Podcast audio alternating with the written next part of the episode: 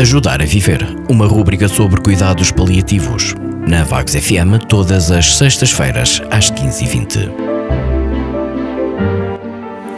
Hoje venho falar-vos sobre um tema, ainda nos dias de hoje, considerado por muitos um tabu: a sexualidade em cuidados paliativos. No entanto, é um assunto que não deve de forma alguma trazer qualquer preconceito uma vez que a sexualidade e a intimidade são importantes para a maioria das pessoas até ao fim da sua vida.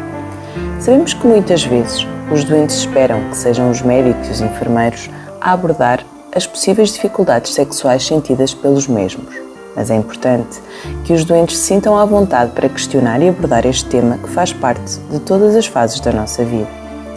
Verifica-se que na terceira e quarta idade, os fatores mais importantes para a saúde sexual são a história sexual anterior, o bom estado de saúde física, mental e sociocultural do doente e as possíveis limitações funcionais do próprio companheiro. É comum existirem dificuldades do cônjuge em tomar iniciativa, quer seja por medo de magoar ou até vergonha em manifestar o seu desejo. Por outro lado, várias pessoas nos referem um sentimento de incapacidade em se adaptar à nova situação do casal, pela alteração da imagem do parceiro doente e pela própria sobrecarga que pode já existir no companheiro cuidador. É muito importante que este possa aceitar ajudas, pedir aconselhamento ao profissional de saúde, saber cuidar-se e ter tempo para si mesmo, de forma a poder estar depois mais disponível, quer fisicamente, quer emocionalmente, para a intimidade com o companheiro doente. Outro fator importante é a comunicação entre ambos os parceiros que devem falar abertamente sobre sentimentos, desejos, dificuldades e preocupações e manter algumas atividades em casal, tanto físicas, por exemplo, dar caminhadas, como lúdicas, ver um filme ou um programa de televisão a dois.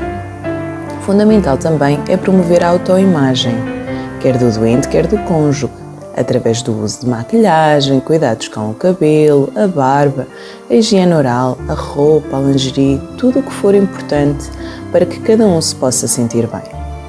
Neste contexto, a sexualidade estará mais ligada com os afetos e o respeito, com a tolerância e a compreensão. As palavras, o sorriso, o toque, o abraço e o calor, todos fazem parte destes momentos únicos.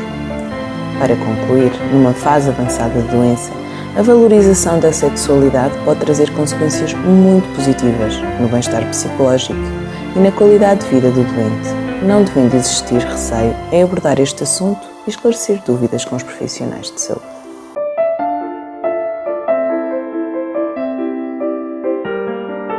Ajudar a Viver, uma rúbrica sobre cuidados paliativos. Na Vagos FM, todas as sextas-feiras, às 15h20.